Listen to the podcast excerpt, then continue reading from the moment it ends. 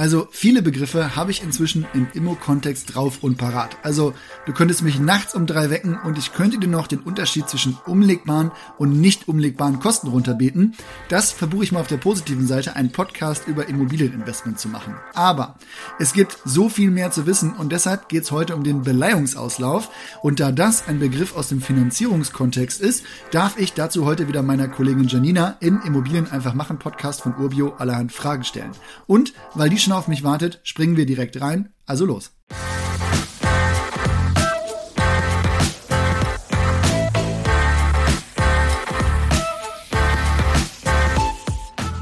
Janina, ich möchte mal so einfach wie möglich starten. Also nehmen wir mal an, ich möchte eine Immo kaufen, sagen wir mal für 100.000 Euro und die möchte ich natürlich auch finanzieren.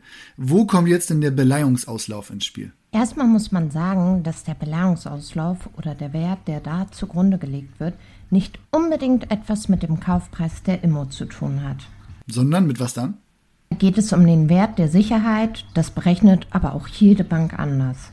Mm, und der ist nicht gleich. Nein, das siehst du bei Urbio ja auch direkt daran, dass wir neben dem Preis auch den Wert angeben. Aber wir können in deinem Fall ja erstmal annehmen, dass der Wert der Immobilie auch dem Kaufpreis entspricht. Dann ist der Beleihungsauslauf der Quotient aus der Darlehenssumme und dem Wert der Sicherheit. Ja, okay, dann haben wir ja gesagt, dann ist der Wert der Sicherheit also 100.000 Euro in unserem Beispiel. Und wenn die Kreditsumme dann auch 100.000 Euro ist, dann wäre das ein Beleihungsauslauf von 100 Prozent. Ist das richtig? Genau, je geringer der Beleihungsauslauf ist, also je mehr Sicherheit die Bank für ihre Kreditsumme hat, desto bessere Zinsen wirst du bekommen. Was sind denn so typische Stufen und welche Zinsvorteile bietet das am Ende? Der größte Zinssprung findet von 100 zu 90 Prozent und zu 80 Prozent statt.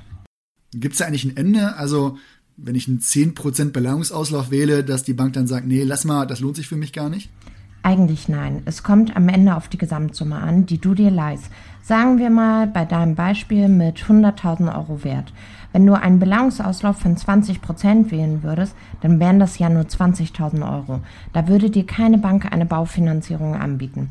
Das heißt, da wärst du eher im Ratenkreditbereich und der wäre dann eher wieder teurer in den Zinsen. Wenn du aber eine Million an Sicherheiten für die Bank hast und dann nur 200.000 Euro aufnehmen willst, also wieder 20 Prozent, dann ist das ja für die Bank hochinteressant, weil die Sicherheiten den Darlehensbetrag um ein Vielfaches übersteigen. In der Regel kann man sagen, unter 50 Prozent Beleihung sind die Konditionen immer gleich. Da gibt es dann nur Größenauf- und Abschläge. Na gut, was für Möglichkeiten habe ich denn, den Beleihungsauslauf auch zu verbessern? Erstmal würde ich sagen, kommt es natürlich auf den Einkauf an. Hier liegt ein wirklich großer Hebel und hier ist es wirklich hilfreich, den Wert der Immobilie auch zu kennen. Hm, aber wie bekomme ich den Wert jetzt eigentlich raus? Also, wenn ich irgendwo eine Immo anfrage, dann habe ich ja erstmal nur den Kaufpreis. Das ist tatsächlich für dich als Laie schwierig. Bei Urbio hast du ja den Vorteil, dass wir den Belangungswert der Bank auch ermitteln. Ansonsten finden wir das für dich ja im Rahmen einer Finanzierung aus. Na okay, aber ich habe dich eben unterbrochen. Also, wenn ich den Wert der Immo, also zumindest den Wert aus Bankensicht kenne, was habe ich dann für Möglichkeiten? Die Bank ermittelt den Verkehrswert der Immobilie. Den Wert vergleicht sie mit ähnlichen Objekten und ermittelt damit den Belangungswert. Für das Verfahren müssen genügend Vergleichsobjekte zur Verfügung stehen. Da muss man sagen, dass der Belangungswert oft unter dem aktuellen Marktwert liegt. Für die Konditionierung geht die Bank da einfacher vor. Da berechnet sie es einfach aus dem Kaufpreis. Okay, da muss man sagen, kommt es einem auf jeden Fall zugute, dass man jetzt auch wirklich verhandeln kann. Meine Kollegin Simone hat das zuletzt für unsere Plattform mal analysiert und da hat sich das Geburtsverhalten in den letzten zwölf Monaten deutlich ja, dynamisiert, könnte man auch sagen. Und vor allem unterscheidet sich jetzt auch, dass diese geringeren Angebote überhaupt auch in Erwägung gezogen werden vom Verkäufer. Aber jetzt sagen wir einfach mal, ich habe eine tolle Immo mit guter Rendite, aber der Bankenwert liegt unter dem Kaufpreis. Was habe ich jetzt für Möglichkeiten? Das liegt einfach daran, dass Banken erstens mit der Bewertung hinterherhinken und wir kommen ja aus einem dynamischen Marktumfeld und zweitens natürlich schon immer sehr konservativ und risikoavers gerechnet haben. Die haben den Immowert schon immer recht niedrig angesetzt. Das heißt, dass die in der Regel eher zwischen 80 und 90 Prozent des Kaufpreises als 100 Prozent Belangungswert anliegen. Wenn du jetzt gut verhandelst oder eine Immo findest, bei der der Preis unter dem Marktwert und daher nah im Belangungswert liegt, dann kannst du auch mit einer 90% Belangungswert eine 100% Finanzierung oder mehr hinlegen.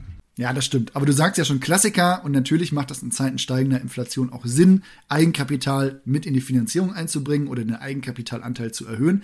Aber das ist mir fast zu einfach. Was hast du denn da noch? Ein Klassiker wäre natürlich einfach mit mehr Eigenkapital in die Finanzierung zu gehen.